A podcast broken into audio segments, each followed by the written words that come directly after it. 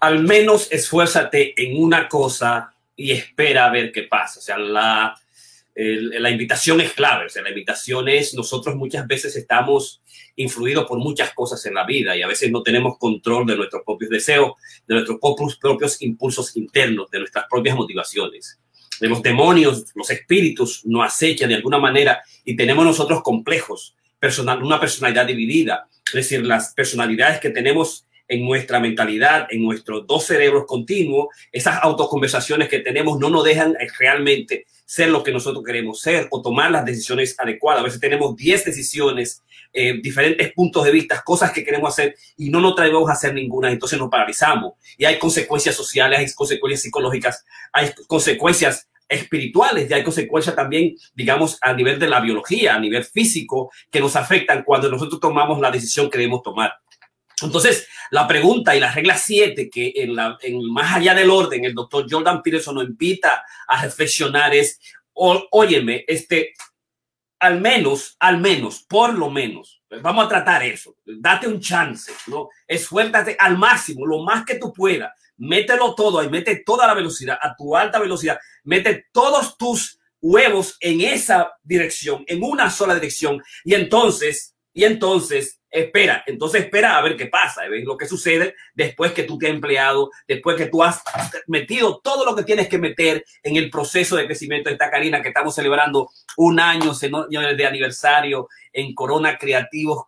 Karina tiene, digamos, la noche libre, está gozándose ahí. Ramón tiene la noche libre, estoy aquí trabajando contigo, fajado con la regla número 7, al menos suéltate al máximo en una cosa y espera a ver qué pasa, que es, digamos, la regla número 7 de las 7 que estamos trabajando los últimos seis semanas, una regla por día del doctor Jordan Piso, estudiando absolutamente el texto, la filosofía, la filosofía, los del salvaje mm, del salvaje, del Mesías eh, salvaje, además las eh, posiciones sobre la, la los, los, la política de lo, de lo correcto, trabajando además la, la, el mito y la significación de Jordan Peterson, también repasando lo que es su libro número dos, 12 reglas para vivir, y al mismo tiempo trabajando lo que es el libro clave de él, que es el libro sobre la arquitectura de las creencias, que es el mapa de sentido. Eh, tenemos todos sus libros, estamos estudiando al tigre, lo estamos conociendo para poder entonces, digamos, cuestionarlo, para poner decir, no me gusta esto, me parece que aquí te pasaste, pero absolutamente se trata de un pensador fundamental que está tocando en el side guy de los jóvenes, el side guy de nosotros, y que lo está haciendo, digamos, por los miles miles y miles de seguidores que tiene en YouTube, en su podcast, en sus conferencias, en sus libros. Es un psicólogo clínico de Toronto, es un autor, es un escritor, un podcaster y además es un sujeto que ha sufrido a nivel personal y lo tenemos ahí vivito y coleando con su hija Micaela, con su esposa Tammy y además también queremos conocer y saber de él porque sigue los grandes psicólogos como nosotros seguimos los grandes psicólogos John Freud, Lacan, los grandes filósofos y, con, y aborrece a otros grandes también filósofos. Entonces queríamos estudiarlo lo estudiamos los miércoles conmigo en el Instituto del Pensamiento Dominicano. Los martes tenemos tres reglas por día. Ramón, Karina, los lunes, por favor, perdón, los lunes Karina tiene una regla, yo tengo una regla de nuevo, retomo una regla y de, tú vas a tener tres puntos de vista en lo que son, digamos, las reglas del doctor Pino. Así que está, sabe, tenemos un aniversario. Y como siempre, Corona Creativo es una creación de nosotros en la pandemia. Comenzamos el 18 de abril del 2020, ya tenemos un año, tenemos 200 31 mil seguidores en Corona Creativo Live en Facebook y queremos crecer hacia los 100 mil este año y posiblemente llegar al millón en los próximos años. Y te puedes comunicar con nosotros a través de un texto al 347-884-3544. Esta eh, transmisión está, digamos, auspiciada por el Instituto del Pensamiento Dominicano. Así que ya tú sabes, cuídate, utiliza tu mascarilla siempre, esa es la clave tienes que ponerte tu vacuna. Yo, Ramón y Karina nos pusimos la vacuna moderna, por cierto, y además estamos sanos y podemos ir a cualquier sitio, a cualquier sitio y digamos, eh, no tenemos ahora el miedo de contagiar a otro y contagiamos nosotros, pero mantenemos el distanciamiento social, seguimos trabajando las tres pandemias, lo que es la salud mental, la obesidad y la el conocimiento, ¿no? la, corona creativo, digamos, la pandemia del coronavirus. Esas son las tres pandemias que nos hiciste a nosotros, que nos estaremos aquí para traerte cosas. Así que ya lo sabes, eh, dos dosis hemos establecido, estamos tratando de crear la inmunidad del rebaño y estamos profundizando con este nuevo año las cosas. Preguntas, consultas en vivo. Primero, manda un texto al 347-884-3644. Hoy, por el Instituto del Pensamiento Dominicano, tenemos un año de aniversario. Estamos contentísimos. Tenemos 264 masterclass, lunes, martes, miércoles, jueves y viernes, con temas de nuestra especialidad, de tu interés. Así que entremos ya, al menos esfuérzate al máximo en una cosa y espera ver qué pasa dentro de lo que es la serie La vida no vivida. Tenemos dos vidas, la vida que vivimos ahora y la vida que tenemos en nuestra cabeza, la vida que queremos realizar, la vida que nos realizamos.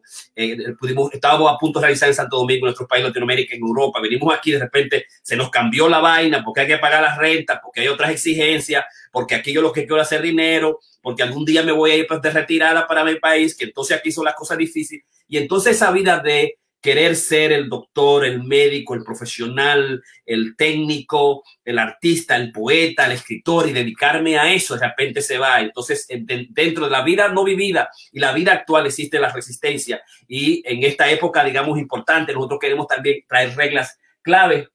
Y nos, nos recuerda un autor que nosotros queremos mucho, que es el autor Byul Chul Han, que es una época difícil de caos, donde los rituales se han perdido y entonces es bueno tener esa, digamos, esas reglas claves que el, el, cristianismo, el judeocristianismo estableció a partir de una dimensión trascendente para todos nosotros, desde una subjetividad que nos hacía ser mejores seres humanos y crecer al mismo tiempo y hacer crecer todos en una comunidad eh, bajo unos valores trascendentes milenarios que a la hora de que nosotros comenzamos a hacer nuestros propios valores eh, y uh, como dice Nietzsche, Dostoyevsky, el, el, Dios ha muerto, la trascendencia ha muerto, el hombre puede hacer lo que sea. Y nosotros sabemos que es difícil nosotros poder hacer lo que nosotros queremos. Siempre comenzamos a una dieta particular y vamos a dar 5 o 10 pesos en este, en este mes, en este año, voy a escribir en una universidad, voy a hacer tal cosa y siempre otras cosas nos, nos, digamos, nos traicionan cosas importantes. La psicología lo establece de una perspectiva psicológica, desde la, la perspectiva, digamos, freudiana, desde la posibilidad de, sublimar esas jerarquías inferiores que tenemos nosotros. Entonces, con esta regla lo que quiere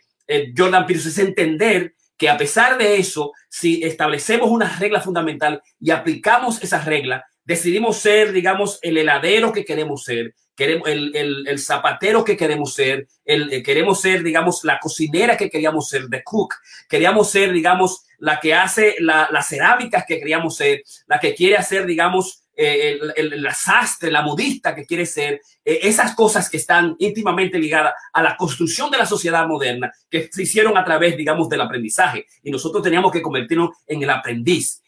Ahí está un cuadro de 1914 que es, eh, lo cita eh, Jordan Peterson, donde está el padre, se puede decir que está el abuelo, que está el niño, o se puede decir que está el maestro, que está el máster, que, que, conoce el dogma, que conoce las herramientas, que conoce las técnicas. Tú le ves la fuerza en la mano, tú la ves la fuerza vital que tiene en la mano. Yo voy a poner el cuadro directamente. Tú ves la fuerza poderosa que tiene en la mano, ¿verdad? Tú vas a ver la fuerza, vas a ver el niño con el zapato, lustrándolo, va a ver todas las herramientas y va a ver este taller especial, digamos, el taller del maestro. Eh, y, el niño en la posición, digamos, del aprendiz. Del, y así comenzó, digamos, la cultura antes de la revolución industrial. Así se generaron los puestos a través de lo que es la, artesanía, a través de lo que es el proceso fundamental del aprendizaje que comenzó con los clanes, con los grupos que hacían, digamos, los grandes sastres, los grandes ebanistas, los comenzaron con, con familias, comenzaron con clanes, se organizaron y si tú no eras parte del clan, si tú, eras parte de la mafia, tú no podías estar, como sucede en algunas tecnologías en la industria del cine, que hay una cultura, una raza particular que ha englomerado las técnicas fundamentales del, del cine y tú no vas a entrar a menos que sea porque otro paso más o porque eres parte de una familia o el, un paso siguiente que además de la, de la dimensión del clan, además de la familia, del grupo, de la dimensión trivia, tribal para los conocimientos, para la artesanía, ¿no? Para el mejor cocinero, el mejor eh, sastre, el, el, el, mejor heladero, era, era por parte de familia o de grupos, de clanes, de tribus fundamentales, y que se hacía necesariamente y se tenía que aprender con las fórmulas secretas, con las técnicas secretas, y se necesitaba un maestro especial, porque no existían las universidades, no existían las instituciones, no existían los centros técnicos, sino tú tenías que, para hacerte un maestro, para poder llegar a ser el, eh, dominar el dogma, para tú convertirte en la dimensión de Cristo, que conocía las, las leyes de la palabra fundamental, la palabra existencial, y con esas palabras existencial tú podías entonces dominar el dogma, convertirte el dogma y transmitir el dogma para todos los demás y crear al mismo tiempo una unidad en el espíritu, una disciplina que va, digamos, a trascender un punto individual, la sociedad, la cultura y los demás, ¿no?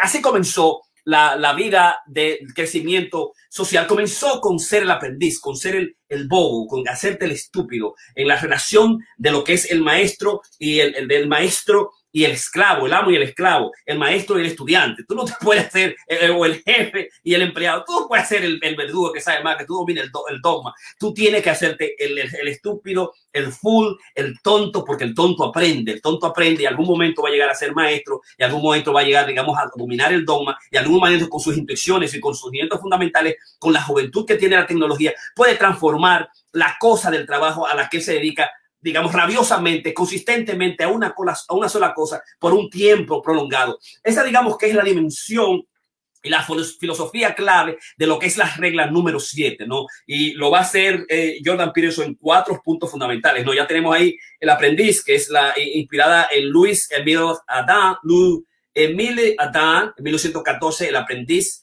en eso tenemos que nosotros convertirnos en un aprendiz fundamentalmente que tiene la, la, la dimensión, digamos, de la paciencia, la dimensión de tomar la posición en la jerarquía por debajo, la dimensión, digamos, del aprendizaje continuamente, la dimensión de al mismo mantenerse en esclavo, subyugar sus, sus rabias, subyugar la, la capacidad, digamos, de cinismo por un lado, de nihilismo por un lado, no sirve, yo puedo dedicarme a cualquier cosa, cualquier cosa no va a importar porque yo no voy a llegar a hacer nada. No, el doctor Piro se le hace un llamado a que sí, que tiene que tomar algo y tiene que dedicarte, digamos, con toda atención. Y hay cuatro aspectos fundamentales en la vida, cuatro o cinco, lo que tú tienes que poner atención pero vamos a entrar directamente, digamos, a la regla que está, eh, digamos, dividida en cuatro puntos.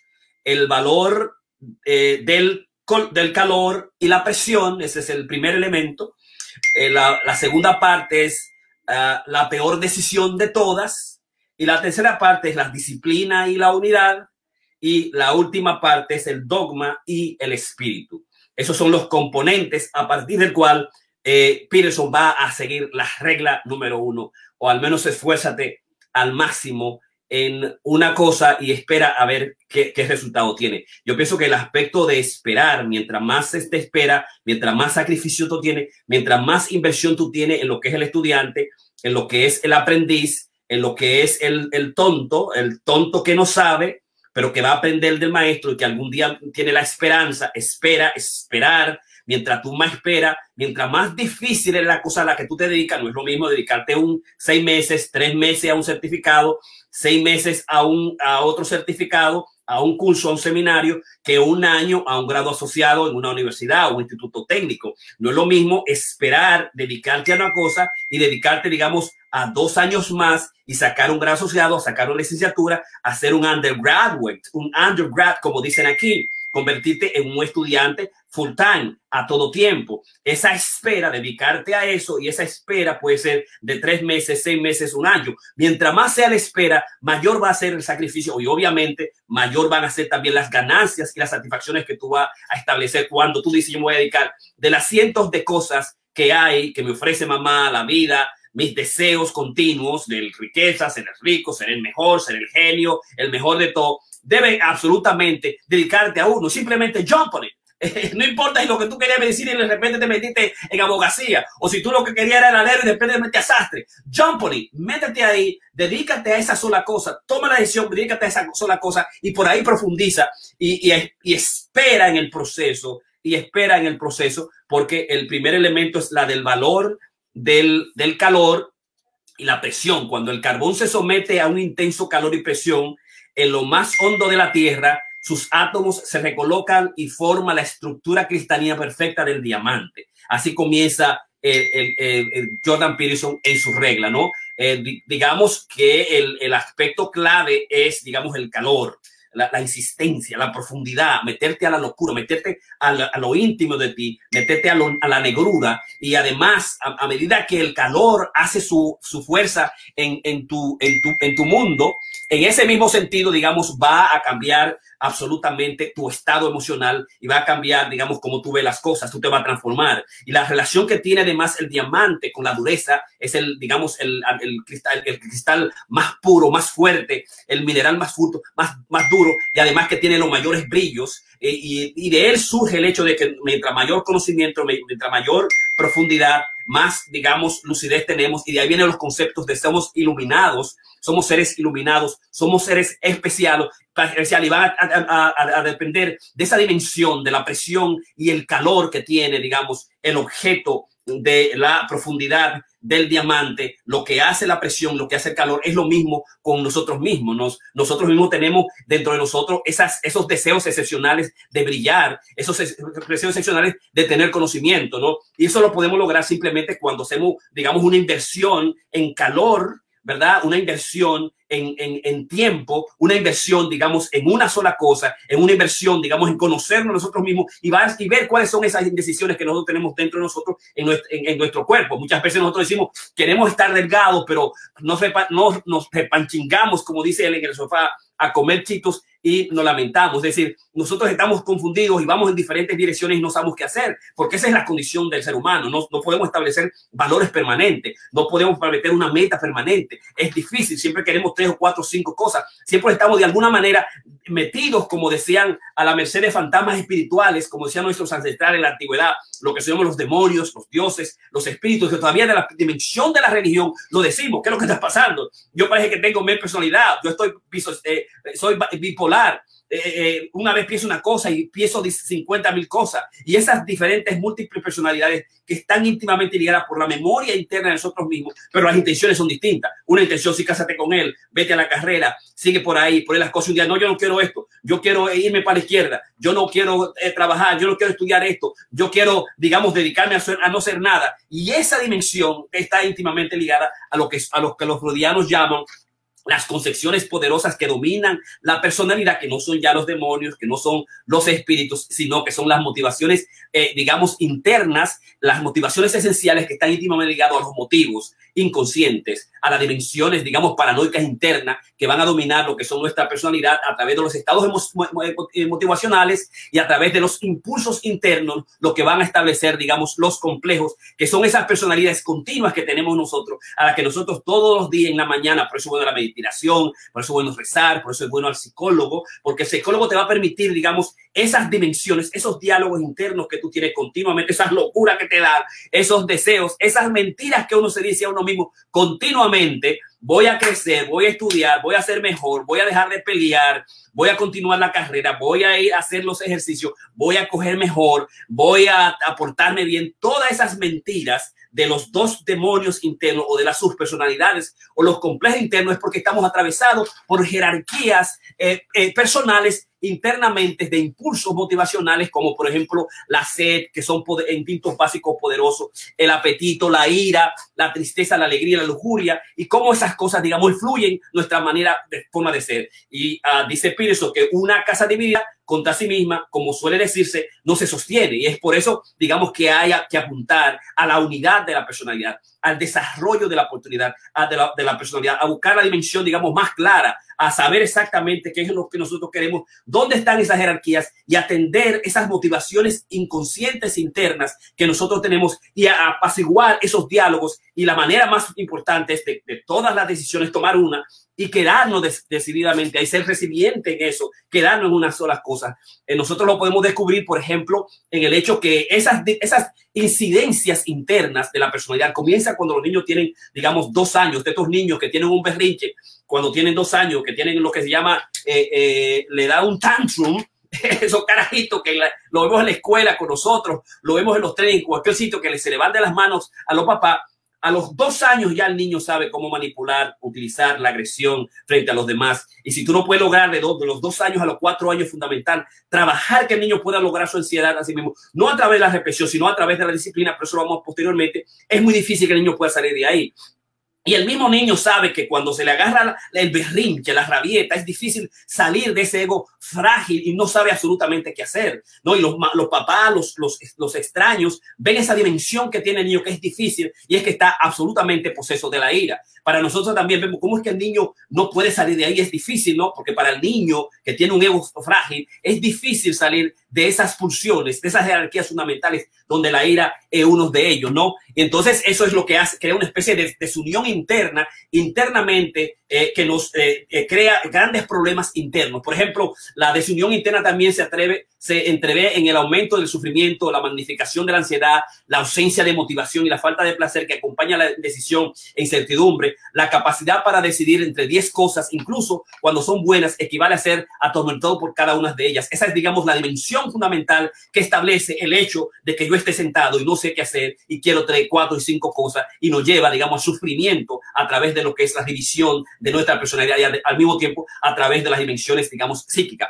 Pero también se va más allá. Las escuelas físicas están íntimamente ligadas a lo que son los procesos depresivos, a lo que es la secregación del, de, la, de la hormona del cortisol, que es la hormona del estrés. Si estamos estresados, tenemos muchas cosas en el, en el mente, comienza el, el cuerpo internamente a sufrir y viene lo que son, digamos, los envejecimientos tardíos y él llama exactamente así. O sea, el envejecimiento tardío no es más que el aumento de peso, la obesidad. El envejecimiento tardío no es más que los problemas cardiovasculares. El envejecimiento tardío no es más que las diabetes. El envejecimiento tardío no es más que el cáncer. El envejecimiento tardío no es más que el Alzheimer y el Parkinson, y es por el hecho de que estamos absolutamente estresados, no sabemos qué cosa tomar, eh, tenemos una gran ansiedad, nuestro mundo está dividido, nuestro mundo está, digamos, compartido por estos complejos y estas personales, por estos demonios internos que no nos dejan tranquilos y simplemente es porque queremos hacer cinco, siete, ocho cosas al mismo día, al día entero, y no nos decidimos simplemente por hacer una. Pero también las secuelas sociales son igual de graves, dice el doctor Pisenso, como las biológicas, ¿no? Eh, van a afectar a nuestra decisión fundamental, van a afectar también nuestra capacidad de, de, negociar con la gente, con los demás, con las personas, de estar satisfechos nosotros en el trabajo, con la esposa, eh, de, de, de, dar nuestro regalo al mundo, en el mundo, por el hecho que esas decisiones y decisiones van a afectar psicológicamente, biológicamente, nos van a hacer viejos rápidamente y no vamos a poder avanzar. Para avanzar con decisión hay que estar organizado, proponerse algo concreto e identificable. Ese es, ese es el elemento clave, ¿no? En lo que es el valor del calor y la presión. Vamos a tener calor, vamos a tener calor si dejamos, digamos, que el conjunto ambiguo de todas las mierdas que nos vienen a la cabeza, de todas las cosas que queremos hacer, nos van a llevar a tener flojeras internas en el cuerpo, trastornos eh, biológicos y trastornos sociales, porque no podemos negociar. Tenemos que organizar nuestra personalidad y tenemos que hacerlo, digamos, identificando una cosa concreta. Y dedícate a esa vaina. Apunta, señala. Todo es parte de la maduración y la disciplina y es algo digno de ser valorado. Si no te propones nada, todo te atormenta. Si no te propones nada, no tienes a dónde ir, nada que hacer, nada de valor en tu vida, dado que el valor exige catalogar las opciones y sacrificar las inferiores de las superiores. ¿De verdad quieres ser todo lo que podías ser? ¿No es demasiado? ¿No sería mejor ser algo específico y luego tal vez ir progresando? ¿No sería un alivio a pesar de, de ser también un sacrificio. Esa es la primera parte, el valor del calor y la presión, ¿no? Ese es el primer elemento, la dimensión social, psicológica, biológica que supone estar sometido a no hacer nada, a no tomar una decisión, porque son muchas las decisiones y no sabemos si a papá o mamá o los miles de impulsos y deseos internos y por no poder organizar las jerarquías de las grandes necesidades de, de placer, de deseo, de sed, de hambre, de sexo, de ira que dominan esos elementos inferiores de nuestra personalidad que tenemos que organizar y tenemos que señalar y tenemos que apuntar a algo. ¿De acuerdo? Vamos a, sacar, a pasar la punta, la peor decisión de todas. El doctor Piso establece que él comenzó a notar que cuando fue hizo hacer su PhD y era estudiante de, graduado de, la, de, psicología clínica en la Universidad de McGill en Montreal, y esos cinco años que pasó, lo más importante es que cambió su carácter, cambió el carácter de él, cambió el carácter de sus amigos. Y sus amigos no fue que se hicieron mejores, sino que se hicieron, se convirtieron, digamos, en mejores gentes, más alegres, más felices, más organizados, más integrales, más unidos, porque los cuatro o cinco años de un programa de graduado cambia tu carácter. Cuando tú entras en cuatro años, muchas veces no es que tú vas a ser el mejor tigre, que tú vas a ver que vas a ser más tú vas a ser batatán, el mejor psicólogo, el mejor técnico de la vuelta al mundo, la mejor costurera, el mejor chef. No, es que tu personalidad se va a cambiar, tú vas a salir cambiado, tú vas a ser un mejor individuo, tú tuviste una estructura, mirate lo bueno y lo malo, pasaste por un proceso extraordinario de aprendizaje y esa dimensión va a cambiar tu carácter. Por eso que a los muchachos Tú tienes que ponga a estudiar, vete a estudiar un año, dos años, mételo una vaina técnica, mételo la patá por ahí, porque el estudio, el cambio estructural nuestro, ¿verdad? Nos va a permitir a nosotros cambiar. O sea, y él notó que eso lo hacía cambiar, ¿no? El, el hecho de que cuando él era estudiante, eh, y además también cuando él tenía estudiantes, estudiantes de psicología, cuando era profesor, investigador, tenía estudiantes de psicología que tomaban una clase más extra en un laboratorio técnico para ser voluntariado, el hecho de que sean voluntariados y den más clases y den, tomen más tiempo y se organicen más, estén bajo de un proceso de aprendizaje, terminaban a cambiarse más estos niños que lo que son simplemente iban a la universidad.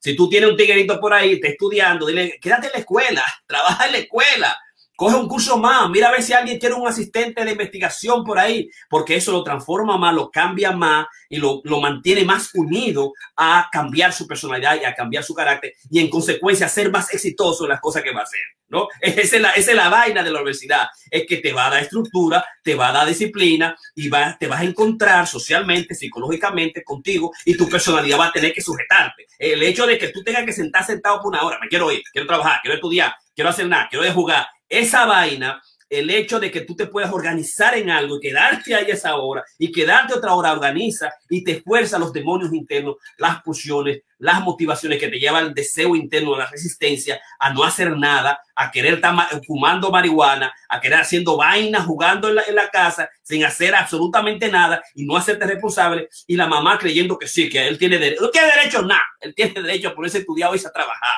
y hacerlo seriamente en una cosa, digamos, y mira a ver qué pasa, porque uno se acaba, digamos, transformándote. Entonces, el mejor camino eh, de, a través, lo descubrió él, del, del, compromiso con uno mismo, ya sea como psicólogo clínico, como estudiante, los estudiantes de psicología en un laboratorio, él decía que en muchas ocasiones en sus pacientes, y eso yo lo hago mismo, digamos, yo hago que tome el, el mejor camino que está directamente cercano al paciente. No, que yo quiero estudiar, quiero hacer una aplicación para llegar al FBI y tengo que pasar un proceso de 13 años. Sí, pero mientras tanto, métete a la salud mental, a hacer una maestría salud mental, a ver qué sucede, a ver qué pasa con eso. ¿Por qué no te queda ahí y, te vayas a hacer la maestría en tal cosa? Y tú puedes seguir aplicando eso, es decir, buscar el mejor camino es aquel que se toma de acuerdo a lo que está a nuestro alcance. Ese es el elemento fundamental, ¿no? Ese es el mejor camino. Eh, y hay, digamos, unas áreas particulares donde nosotros tenemos que comprometernos, que son lo que llamamos los compromisos fundamentales de la vida, los compromisos que los individuos tienen que hacer consigo mismos y que están íntimamente ligados a la transformación de lo que nos vamos a hacer. Primero es trabajar en el carácter, que comienza los dos años con los carajitos comienzan a joderte el parto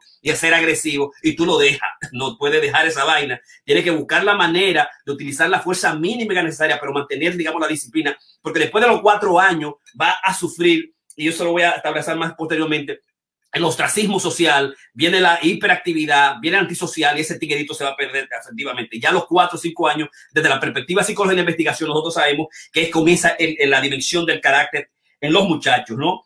La, eh, no puedes decir que yo puedo tomar cualquier decisión que no importa, no puede tener una dimensión, digamos, tampoco, eh, eh, digamos, esquizofrénica, paranoica, nihilista, cínica frente a la vida eh, la vida no vale nada, no significa nada, no importa lo que yo hago, es yo siempre voy a estar en la misma condición, yo soy negro, soy pobre, eh, yo nací aquí, yo hice tal cosa, que no se puede tener esa dimensión, sino que hay cuatro, cinco áreas, lo que es el carácter, el amor, la familia, la amistad y la carrera a la que nosotros tenemos que tener, digamos, eh, tener, ponerle mucha atención, ¿no? Y, y, que lo más importante es determinar esos compromisos y hacerlo de una manera seria. Y esos compromisos, obviamente, van a exigir unos ciertos sacrificios, pero que lo más importante de todos es tomar una decisión. Tomar una decisión. ¿Qué pasaría si tú encuentras una carrera que te va a hacer mejor eh, ser humano? ¿Qué te parece si tú encuentras un novio, una novia que es importante te hace sentir bien, que hay una que te va a sentir bien, mal, pero hay una que te va a sentir súper bien. Y con esa que te hace sentir súper bien, tú tienes que esperar lo suficiente para ver si realmente, digamos, eh, te va a dar, te va, eh, qué te va a ofrecer esa, esa relación, qué te va a ofrecer ese amor. Eh, si tú tienes buenos, buenos amigos y también tienes malos amigos, mira a ver qué relación tú tienes con esos buenos amigos, malos amigos, y qué significa, dónde te llevan los buenos amigos y los malos amigos. Hay una paciente que yo estoy, lo que me está pasando es que yo me junto con esta tipa todo el tiempo, esta tipa lo que quiere es canchanchar y, y coger hombre por todos lados y buscársela y beber y hablar mal y entonces siempre dijo peor hombre y yo estoy metido en esa situación. Yo, por, bueno, yo, ella me ha ayudado mucho porque me escucha, pero yo voy a elegir esta y esta y esta que está estudiando, que está comprando su casa, que tiene un marido, que no está jodido por ahí. Y lo mismo pasa con los hombres. Este tigre, usted es un tigre que está buscando, que no está cansado, que lo que está buscando mujer y mujer y bebiendo y bebiendo, tú te metes por ahí, te vas a perder. Entonces, la elección de, la, de los amigos, la elección de las carreras, la elección de la familia, es importante, digamos, tomarla e invertirle el tiempo necesario y esperar lo, necesario. Esos son los aspectos fundamentales, los compromisos que uno tiene que hacer y, y esos compromisos nos van a llevar, digamos, a transformar lo que el doctor Peterson establece en la peor decisión de todas, que es el punto 2, la peor decisión de todas es aquella decisión, digamos, que no se toma, es aquella dirección que no se toma, es aquella carrera que tú dejaste de alguna manera de tomar. Es el hecho de que no pudiste, digamos, digamos, disciplinar tus jerarquías fundamentales, tus deseos, tus impulsos internos, porque es difícil hacerlo. Solamente convirtiendo en el aprendiz, tomando la decisión, tomando el camino. Yo siempre digo muchas veces el hecho de que, eh, digamos, eh, cuando yo fui a estudiar medicina en la Universidad Autónoma de Santo Domingo, que un día eh, mi amigo Juan Tomás Rosado Mones estábamos sentados al frente y íbamos a entrar a, una práctica de patología, histología y patología creo que están cerca, y entramos y pasaba y de repente nosotros estamos en el décimo semestre. Ya, no te recuerdo, estamos aquí en, el, en lo que es haciendo histología en el primer año. Y mira cómo ha pasado cinco años. Y él y yo con diferentes tipos de ropa, creo que teníamos una bata ya para el internado, una cosa excepcional. Y cómo realmente, como dice Peterson, eh, desde la perspectiva de nosotros los, los, cuando ya somos adultos, tenemos un conocimiento, sabemos cómo las cosas importantes nos cambiaron, ¿no? Cómo, cómo el, la licenciatura en psicología de la Universidad, eh, eh, de la Universidad CDP, en la UAS, dos carreras, en la New School, esas cosas me cambiaron, me dieron una dimensión distinta a mi carácter, ¿no? Eh, y no fueron los conocimientos necesarios, sino el hecho de la formación absolutamente que me dio por el hecho de que simplemente decidí hacer algo, simplemente metirme y, y esperar ese tiempo, ¿no? Y que debemos hacer nosotros lo mismo en, en relación, digamos, a lo que son eh, digamos, la, la, esos compromisos, esos sacrificios necesarios y tenemos que aguantarnos y esto nos va a permitir además, digamos, madurar. En, definitiva, sobre la peor decisión de todas, digamos, ¿cuál es la conclusión? Lo que no se elige, los que no eligen un rumbo están perdidos. Tú no eliges un hombre, una mujer y elige tu buen hombre, tu buena mujer, un buen amigo, mejor amigo, una carrera, una vía, está jodido, va a estar sufriendo todo el mundo. La peor decisión de todas es no tomar ninguna decisión. Tú estás ahí, comienza a pensar, tengo 10 decisiones, 4 decisiones, esta, toda esta vaina, me voy a meter por ahí. Porque no es solamente eso que tú vas a hacer por ahí, sino que lo que va a hacer es que te va a cambiar, te va a quitar el sufrimiento, te va a quitar la ansiedad, te va a quitar la depresión te va a envolver a eso, va a tener que sacrificar tu tiempo, va a tener que asumir la responsabilidad, va a tener que convertirte en aprendiz, va a tener que convertirte en el esclavo, convertirte en tonto, va a tener que callarte la boca, porque tú tienes que aprender, porque hay unas promesas, esa espera siempre, cada, cada proceso, cada, cada, decisión que uno toma, va a tener unos sacrificios extraordinarios, pero al mismo tiempo te va a dar unas grandes satisfacciones y lo más importante es que te va a cambiar individualmente, psicológicamente, biológicamente, físicamente, te va a hacer más joven, ¿verdad? Y al mismo tiempo va a poder dar tus eh, regalos al mundo, ¿no? Entonces, la conclusión es, los que no eligen un rumbo están jodidos. La peor decisión de todas es no tomar ninguna decisión. Toma la decisión como hombre y como mujer. Si tu mujer no puede tomarla, dile, ayuda a tomar la decisión. Tú, tú la conoces ella, es inteligente, es buena en eso. Eh, haciendo la cocina, el restaurante, la sastrería, para los estudios, para la matemática, para la tecnología, eh, eh, para los pudines. ¿verdad? Él es bueno para la tecnología, para la, medicina, para la abogacía, con los libros, para la poesía, para la canción. Tú conoces, que tome la decisión, que, que, que busque, eh, que se convierta en el aprendiz, que tome la decisión, ¿no? Vamos entonces a pasar disciplina y unidad.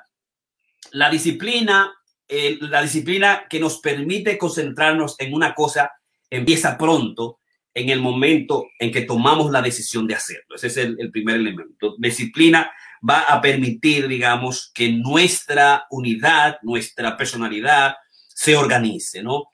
Tener, digamos, eh, el hecho de, tener eh, un esquema, una, un horario particular, eh, nos va a permitir ser sujetos integrales, sujetos organizados.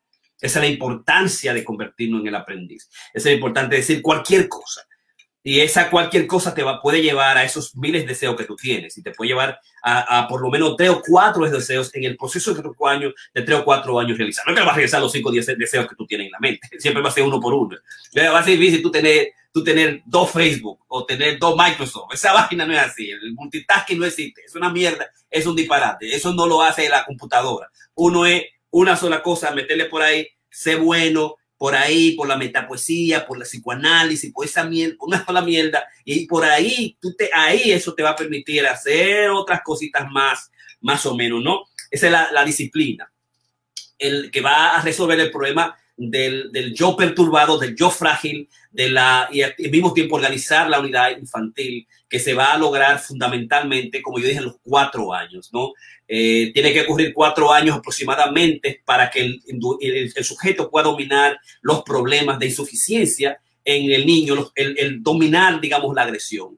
Un niño tiene que ser capaz de organizarse solo en suficiente medida para caer bien a sus iguales antes de los cuatro años o se arriesgará a sufrir un ostracismo social permanente.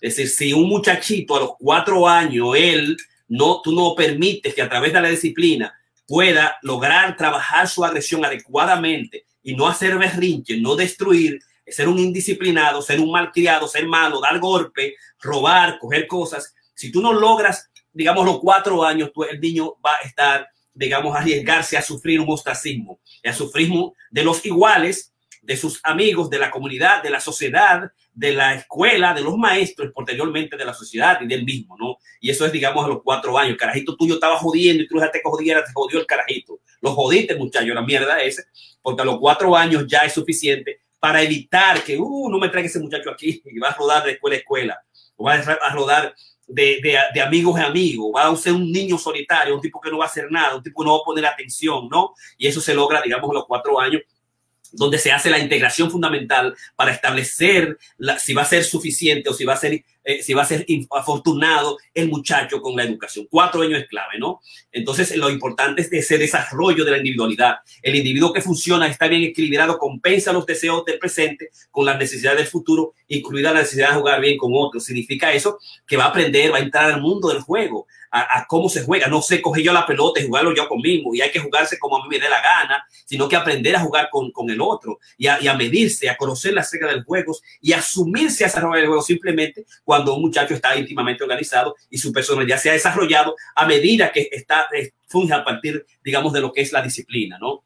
Eh, no es eh, disciplinar al niño, no es represión, y padre piensa que es eso, ¿no? Pero la disciplina adecuada organiza más que destruye, ¿no? Un niño al que se ha disciplinado como es debido, en cambio, vía sus padres, otros adultos y sobre todo otros niños, no combate, derrota e inhibe permanentemente su propia agresividad, como sugieren en esencia los freudianos. Es decir, eh, cuando el niño es sometido por la escuela, por los amigos, por otra gente, y tú lo dejas que sean así, tú dejas que el tío lo corrija, tú dejas que los maestros lo corrija, tú dejas que los amigos lo corrija, entonces el niño lo que hace es que se organiza. No es que se va, eh, digamos que va a inhibir su agresión permanentemente, sino que absolutamente va a utilizar la, la, agresión de una manera más inteligente, de una manera más sofisticada. Lo que hace es incorporar la habilidad lúdica cada vez más sofisticada con lo que alimenta su competitividad o su capacidad de atención. O sea, un tipo que sea absolutamente, eh, eh, eh, que tenga destreza relacionarse con nosotros, que tenga destreza en ganarle a los muchachos en el juego. Y eso es agresión en, el deporte, ¿no? En, el, en, digamos, en los juegos que el niño sabe cómo hacerlo y qué, y qué hacer. Por, por lo tanto, dice, un niño con una buena socialización no carece de agresividad un niño con una buena civilización no carece de agresividad. si nosotros disciplinamos, lo hacemos sofisticado. Si nosotros disciplinamos, lo hacemos mejor. Si nosotros disciplinados, los freudianos y cuarenta decimos, sublimamos su agresión, lo hacemos más chévere, ¿no? Eh, va a poder compartir con los demás, lo van a querer, lo van a amar. Está simplemente sublimando su agresión. No es que de repente el carajito tú quieres que sea un explosivo, que se defiende, que dé golpes, que sea un bully. Si te bullying, bully, no se trata de eso. No te lo van a querer, no te lo van a amar, no se va a amar él, no va a terminar, no se va a desarrollar va a ser una mierda. Tiene que cuidarte con eso, ¿no? Lo que pasa es que se vuelve extremadamente hábil a la hora de hacer agresivo, transmutando lo que será un impulso perjudicial en la perseverancia resuelta y la competitividad controlada que hace falta para ser un buen jugador, jugar el juego exactamente como es cuando se es adolescente, ¿no? Estar bien preparado en todas las dimensiones, cómo, cómo enamorar a las muchachitas, cómo bregar con, con las relaciones con la familia, cómo mantener una relación disciplinada, digamos, con con, las, con los con compañeros de trabajo, que son también aspectos, digamos, importantes, ¿no? Europa no pudo civilizarse gracias a que se aunaron múltiples eh, facciones de guerra bajo las doctrinas unificadoras del cristianismo, el cristianismo, los valores fundamentales, las, digamos, las leyes claves, las reglas del juego hicieron que las diferentes culturas, ya sea el budismo, digamos, la, el, digamos, el hinduismo, el mismo cristianismo, lo que hizo es, digamos, que establecer doctrinas especiales que si los, los sujetos y las sociedades y las culturas se asumaron a las reglas de juego, se hicieron más sofisticados, se hicieron mejores y pudieron avanzar como culturas o como individuos. Una vez el mundo social ha obligado al niño a nivelar sus múltiples sus personalidades, puede jugar con otros, ¿verdad? Como pasa con nosotros, que esas múltiples subpersonalidades que tenemos, esos impulsos internos de que hablábamos, es posible que ya se pueda jugar, no va a ser agresivo, no va a dar, no va a quitar las cosas. Después eso debería estar preparado para participar en los juegos más serios del trabajo o la profesión con expectativas, destrezas y normas muy estructuradas. Tiene que aprenderlas igual que tiene que aprender la danza de los sexos cuando es mayor.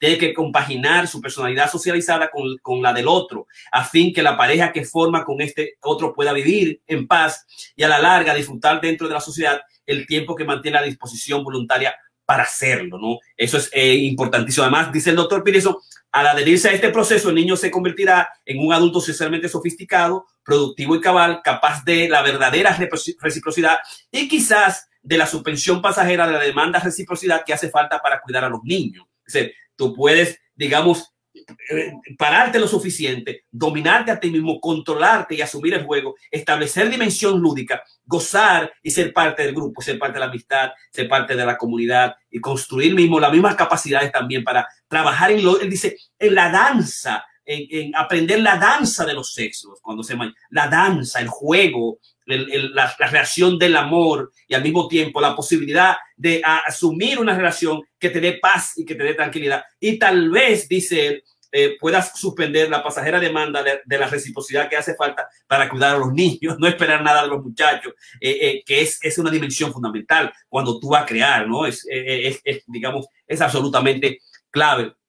Entonces, volvemos al hecho de que es el aprendizaje es la clave fundamental. digamos, volver al hacer al aprendiz. Eh, eh, digamos, la dimensión de ser el maestro supone esa dimensión, esa relación del amo y el esclavo. Eh, volver a ser el obrero, por eso es digamos que el, obrero siempre va a tener, el aprendiz va a tener un maestro. Nos pasa cuando nosotros somos estudiantes, digamos, de abogacía. Tú tienes el jefe que te va a dar las reglas fundamentales y tú tienes que seguirlas. O cuando tú eres estudiante de medicina, tú vas a ser el preinternado, tú vas a ser el preinterno, una mierda, tú vas a ser el interno, más o menos, o tú vas a ser, digamos, el especialista. El, primer, el especialista primer año, que es una mierda también, el segundo año, y después tú vas aumentando, ¿no? Yo tengo un doctor que trabaja en la Universidad de Columbia y que bueno, yo lo que gano son 85 mil dólares, cuando debo ganar un cuarto de millón de dólares, voy a ganar, pero mientras tanto eso es lo que yo hago y trabajo en la, en, la, en, la, en, el cosas de, de, de, emergencia eh, y, nada,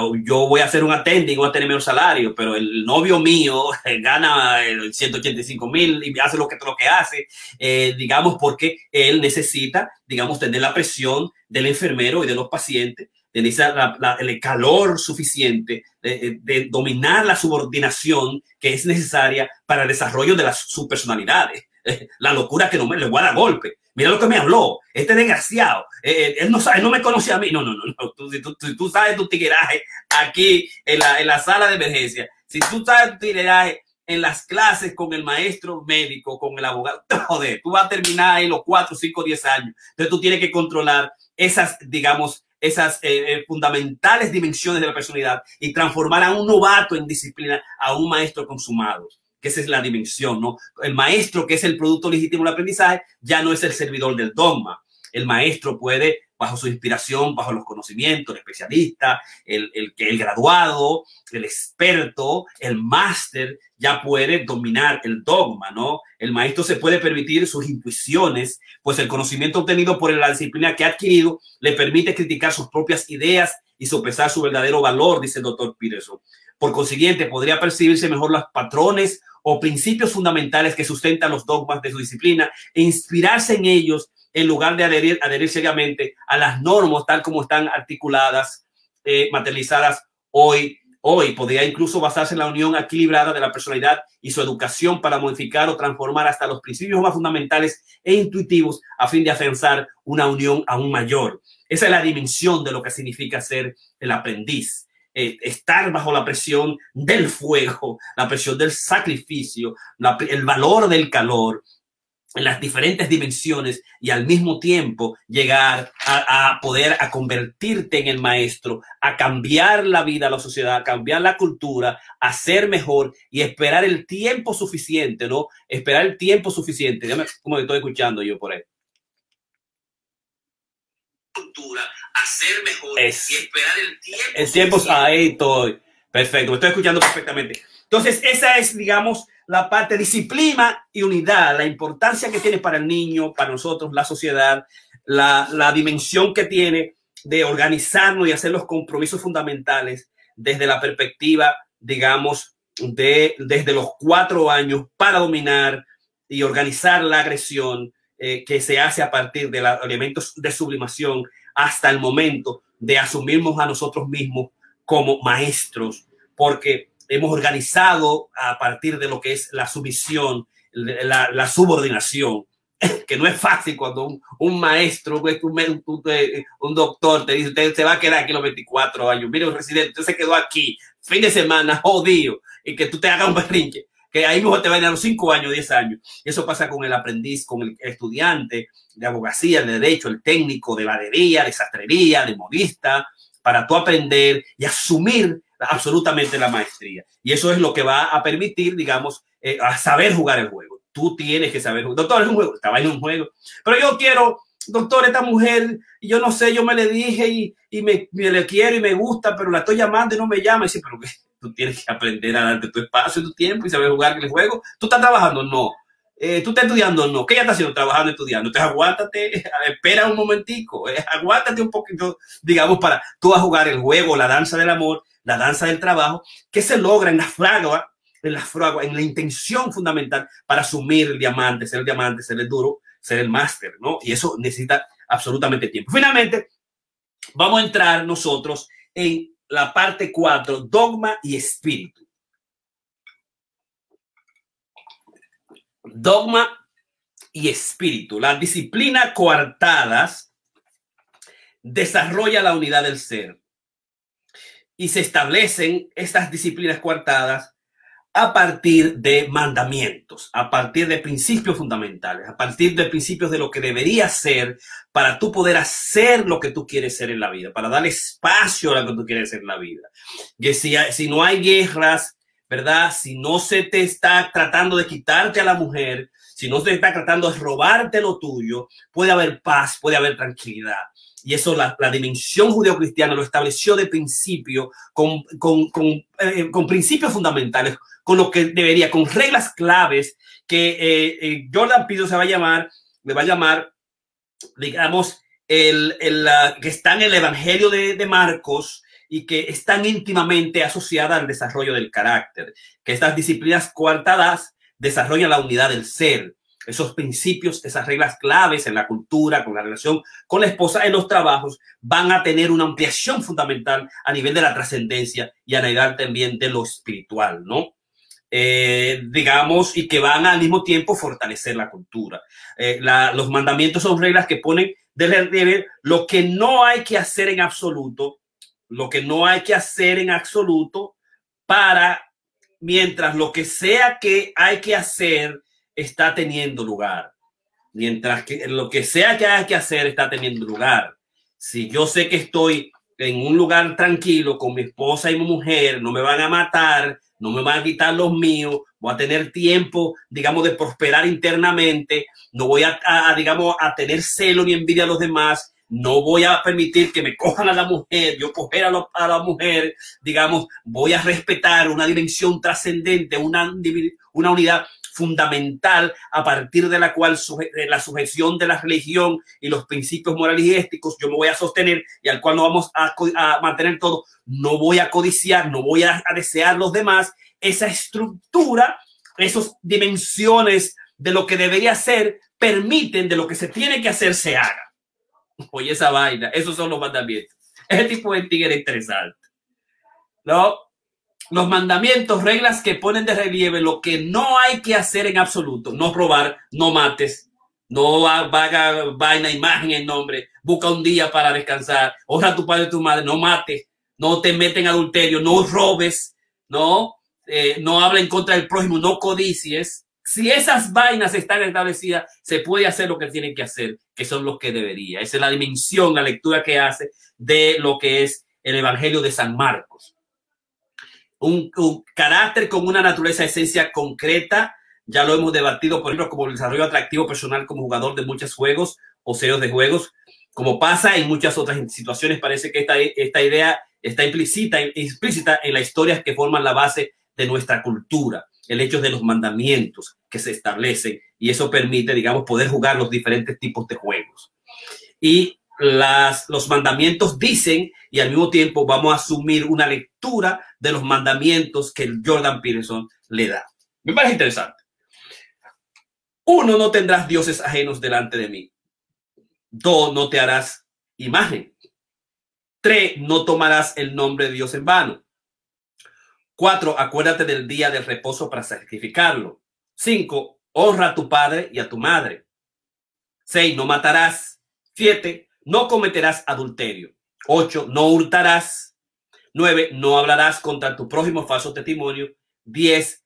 No codiciarás. Esos son los mandamientos en el libro de Marcos que son importantes para la estructuración del carácter, para establecer la unidad del ser, la unidad de lo que nosotros somos, de nuestro ser social y cultural, de lo que nosotros somos como sociedad en sentido general. Esa vaina importantísima, esa mierda de la, filosofía judeocristiana, el cristianismo, la, digamos, los mandamientos mosaicos, una vaina que como hizo la civilización, hizo la Europa tranquila, calmó la guerra y las pandillas y la ¡Ey, no matará! No matará, esto es lo que hay.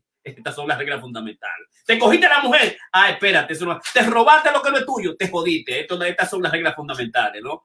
Eh, debes respetar a tu Dios después de crecer muchos dioses. Coge una sola cosa. Métete monoteísta, una sola vaina. No cinco mujeres, una mujer. Eso es lo que dicen los mandamientos. Mira la lectura que dice hace Peterson de cada uno de los mandamientos. El primero alude a la necesidad de buscar la máxima unidad posible. No tendrás dioses ajenos delante de mí la, primero la duda la necesidad de buscar la máxima unidad posible, una sola cosa, un solo Dios, Cristo, Dios, Mahoma, una sola cosa de, unidad, un solo principio, una sola mujer, una sola casa, un solo trabajo, un, un solo deseo. Es una vaina extraordinaria, ¿no? No tendrás dioses ajenos delante de mí. El primero alude a la necesidad de buscar la máxima unidad posible. Cuando se eligió un Dios, ya no hay que elegir el sol, la luna y miles de vainas raras y todo lo que aparezca el otro día. No, no. Este es mi Dios y por ahí que yo voy.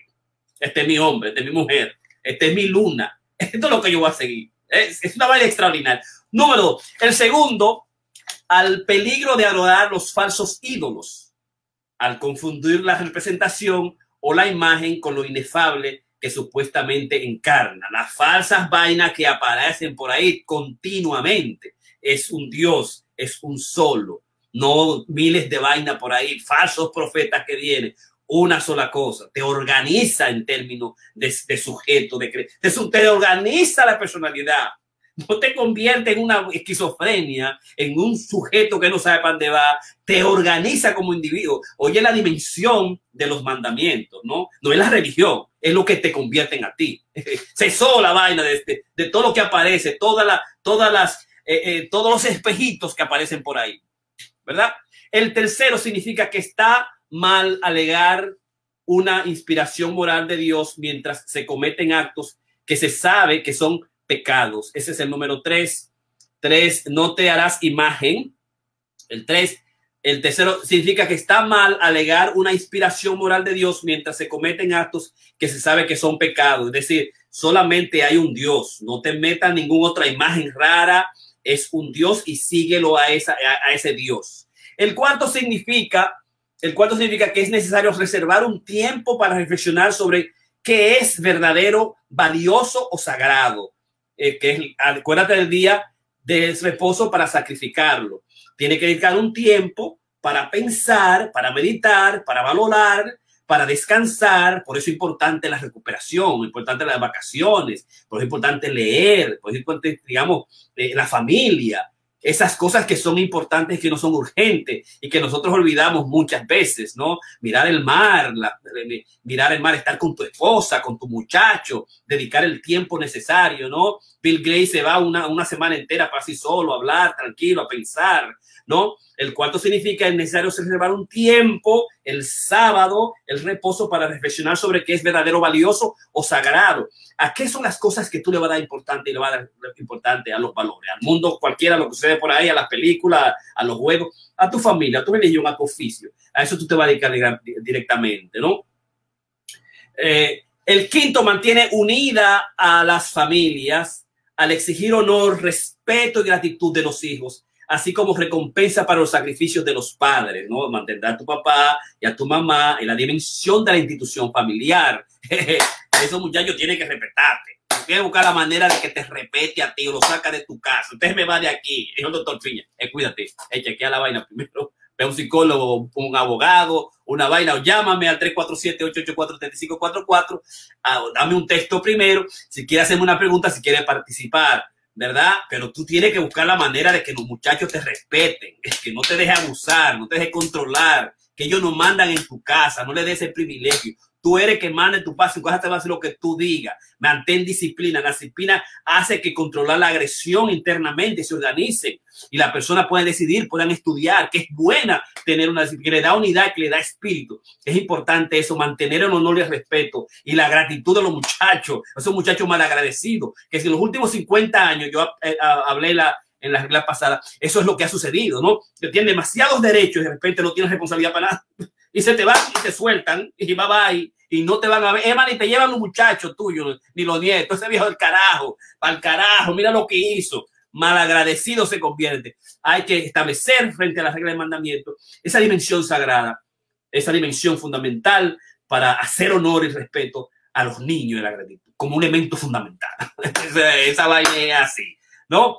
El sexto previene el asesinato, obviamente, pero con ello también protege a la comunidad de la posible caída en disputas constantes que podrían aplicar a múltiples generaciones. O sea, no asesino, no puede hecho que, mira lo que pasó ahora con Derek Chauvin y, George Floyd, que, ahora la familia entera se manchó completa generacionalmente, esa familia completa, que mató al, al negro aquella ocasión, el racista, ¿no? La familia con ese dolor, eh, eh, eh, que asumió de, de alguna con amadito un legado nuevo, ¿no? Que, era, que no era necesario, simplemente por un mandamiento fundamental. No mate, mi hermano. No mate, no mate por, por el color, no mate por racismo, discriminación. Aguántate, no mates, ese es un principio fundamental. No, y entonces, como lo pone, digamos, Jordan Peterson, el sexto previene, previene asesinato, lo previene obviamente, pero con ello también protege a la comunidad de la posible caída en disputas constantes que podrían aplicar múltiples generaciones. En familia que se han mudado, Santo Domingo se fueron, porque un día salió un, hermano y mató al hermano, y otro hermano, otro hermano, y eso es un, un, una amenaza continua. Es el problema que tienen los abusos y lo que tienen las, en las generaciones, que se extienden hasta siete generaciones. Dios no decía en la Biblia que hasta cuatro generaciones el papá que abusa a los niños sea, hasta cuatro generaciones, pero investigaciones se han hecho hasta siete generaciones las, los abusos y hay que pararlo, hay que ir a terapia, hay que religión, hay que rezar mucho, hay que rogar mucho las, las rodillas cuando se mete uno en abuso, un asesinato, una vaina como ese mandamiento.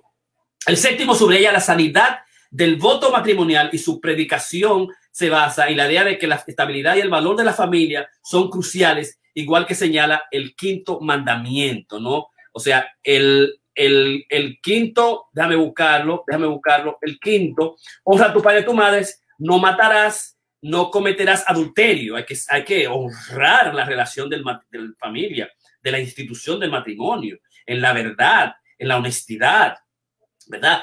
Se cercena la relación cuando se pega cuerno, cuando se es infiel, cuando se busca otro hombre, otra mujer. Yo tengo pacientes que están sufriendo continuamente. Doctor, coño, ¿cómo yo hago con esta vaina? Bueno, hay que pregar con eso, vete a rezar, pero no a ti mismo, pero dale un chance. Eh, y, y, hiere absolutamente una de las depresiones más terribles, uno de los traumas más terribles son los traumas del, del, adulterio, del, de los cuernos, de ser infiel, de ser un hombre malo, de ser abusador, ¿no? Y está, coño, como un castigo, no cometerás adulterio y está íntimamente ligado al, punto 5, dice Jordan, cuando establece eh, el séptimo, la, también para sexto prevenir el asesinato, obviamente, y el séptimo subraya la santidad del voto matrimonial, la santidad del voto matrimonial y sus predicación en base a la idea de que la estabilidad y el valor de la familia son cruciales, igual que señala el quinto mandamiento. El octavo permite a las personas honestas y trabajadoras cosechar los frutos de su esfuerzo sin miedo a que se les quite de forma arbitraria lo que han producido con tanto sacrificio, con lo que vuelven posible a la sociedad civilizada. No me quite mi vaina, no me robe, mi hermano, no me quite lo mío, no me haga un comunismo, un socialismo y vamos a hacer una colectividad en base a lo que yo he trabajado por miles de años. Vamos a hacer un socialismo mejor, vamos a hacer un gobierno mejor, vamos a hacer un capitalismo mejor, vamos a buscar la igualdad, pero no me quite mi vaina. O sea, no me robes. Ese, no me robes, que es el, el, el quinto mandamiento. No hurtarás, no robarás. La significación que tiene eso para la sociedad, para el compromiso, para nosotros mismos, para las cosas que yo he trabajado con mi propio eh, peculio, para hacerme burgués, para hacerme capitalista, por ejemplo. Y las miles de cosas que yo he podido, no me coja mi cuarto. Eso es lo que te dice el mandamiento hace mucho tiempo, para establecer mi tranquilidad. No, yo no voy a estar tranquilo, voy a convertir un ticket desgraciado, voy a convertir en una vaina cuando me quitan los míos, ¿no? cuando me cogen mi, cuarto, ¿no? Y eso pasa como cuando Cuba se fueron para la Florida. Florida más derechita que todos los derechistas del mundo, no quiere saber de Fidel de nadie, porque me cogí en mi cuarto, me quitaron mi libertad, me quitaron lo mío y está íntimamente ligado, digamos, a esa dimensión del séptimo mandamiento. El noveno ampara la integridad de la ley al reducir o eliminar su uso como arma. Esa es la número nueve. No hablarás contra tu prójimo falso testimonio. No cometerás adulterio. No matarás. No hurtarás. Nueve. No hablarás contra tu prójimo falso testimonio. Él lo lee lee como el, ah, el octavo y el los frutos esos de que lo van con sacrificio con el noveno ampara la ley integridad de la ley al reducir o eliminar su uso como arma. No hable mal de los otros, diga mentira de los otros. No vaya a falso testimonio, ¿no? Diga una vaina que es sí cuando no es no. Y el décimo, que es el número 10, no codiciarás eh, es un recordatorio de que la envidia, el rencor que genera, las ganas, digamos, de matar, las ganas de venganza, la capacidad de destruir al otro, lo que yo llamo la brujería necesaria. Si tú quieres saber, coño, lo que es brujería, chequea quién es que te envidia. Un hermano, un primo, un amigo, una esposa, un compañero, te va a destruir, ¿no? El décimo es un recordatorio de que la envidia, eh, no codiciarás, y el rencor que genera, ¿no? la hostilidad, el, la hostilidad agresiva, eh, el, lo rencoroso, el resentimiento, el resentimiento que genera, va a tener ganas de venganza. Es una fuerza de enorme destrucción. Una codicia, ¿no? ese es el no codiciarás de enorme destrucción. Entonces, ese es el juego que hace la vida eh, repetible. Algo que surge de la esencia de las reglas y que al mismo tiempo la trasciende y la conforma. ¿Verdad? Es el Evangelio de San Marcos y cuando Dios fue llamado al hecho cuando para eh, por los fariseos y los eh, herodianos en el momento en que sacó a todo el mundo del, del, del mercadero, los mercaderos, y comenzaron a interrogarlo, y Dios dijo que yo vine al mundo, digamos, para respetar las reglas, para respetar los mandamientos y al mismo tiempo asumirlo. Estos son lejos, los lejos del reino, los de Dios, y para, estar, para estar basado en el Dios divino, en el Dios sobrepoderoso y seguir exactamente su, su mandamiento, ¿no? Amarás a tu prójimo como a tú mismo. No hay un, otro mandamiento mayor que ese. Bien, maestro, ¿verdad? Has dicho que un Dios y no hay otro que fuera, que no fuera el, el Dios real, el Dios que está por encima de todos nosotros.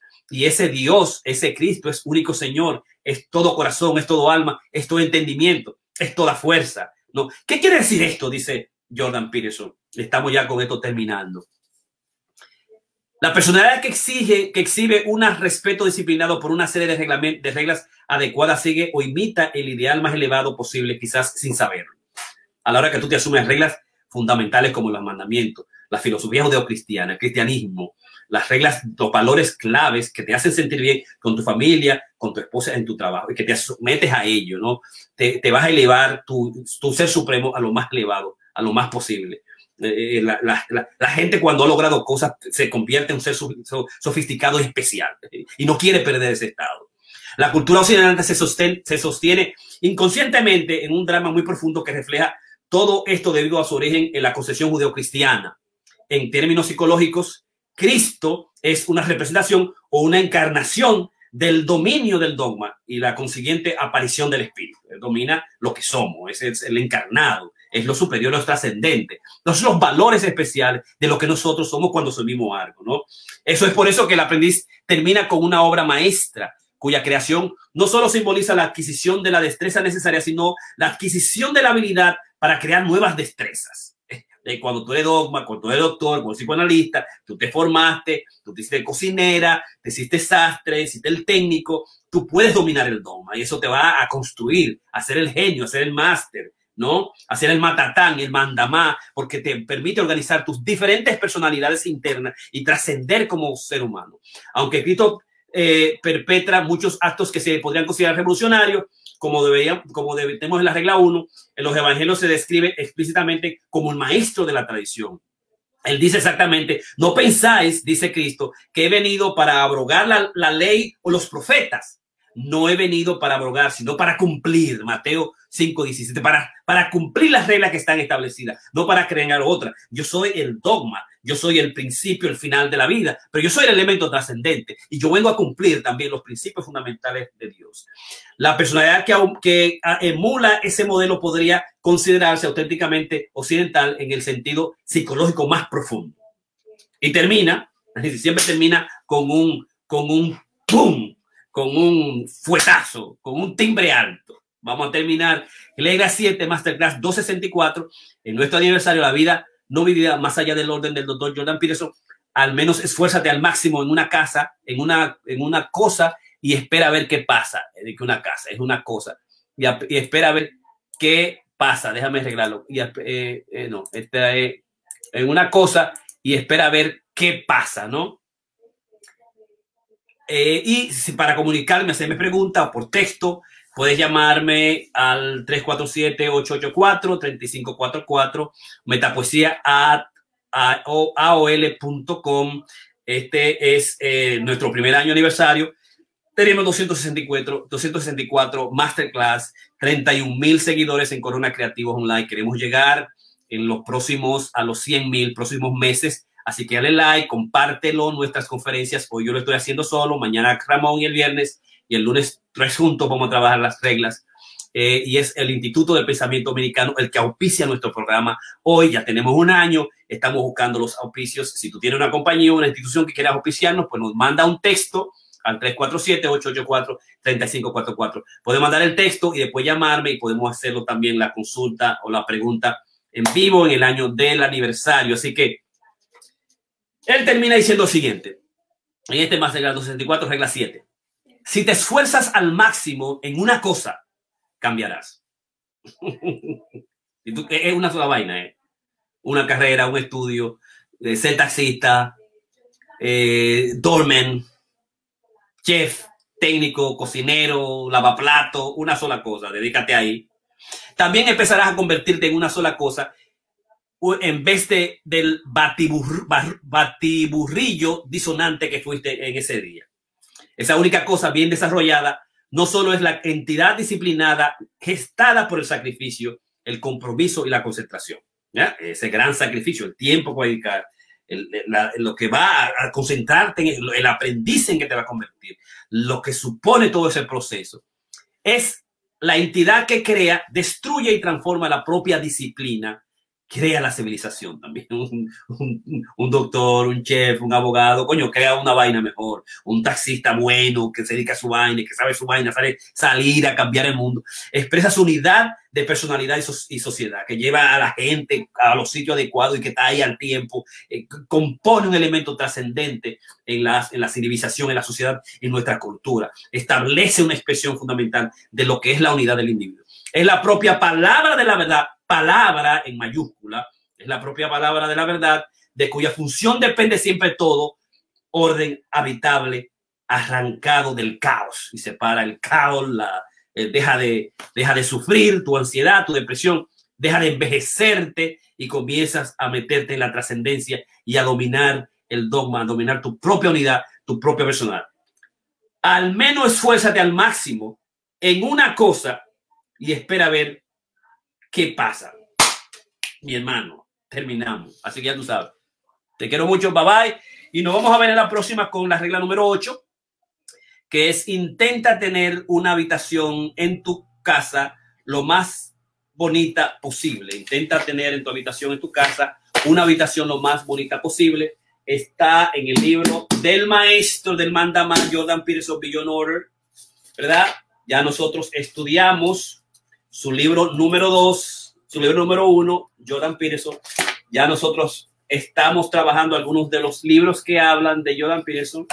Este es Myth and Learning in Jordan Peterson.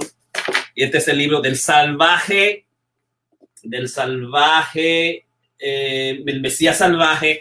Y este es el libro del Map of Meaning de Jordan Peterson. El tipo nos lo estamos estudiando por todos lados. Lo queremos el tipo, lo amamos y lo criticamos también. Bye bye.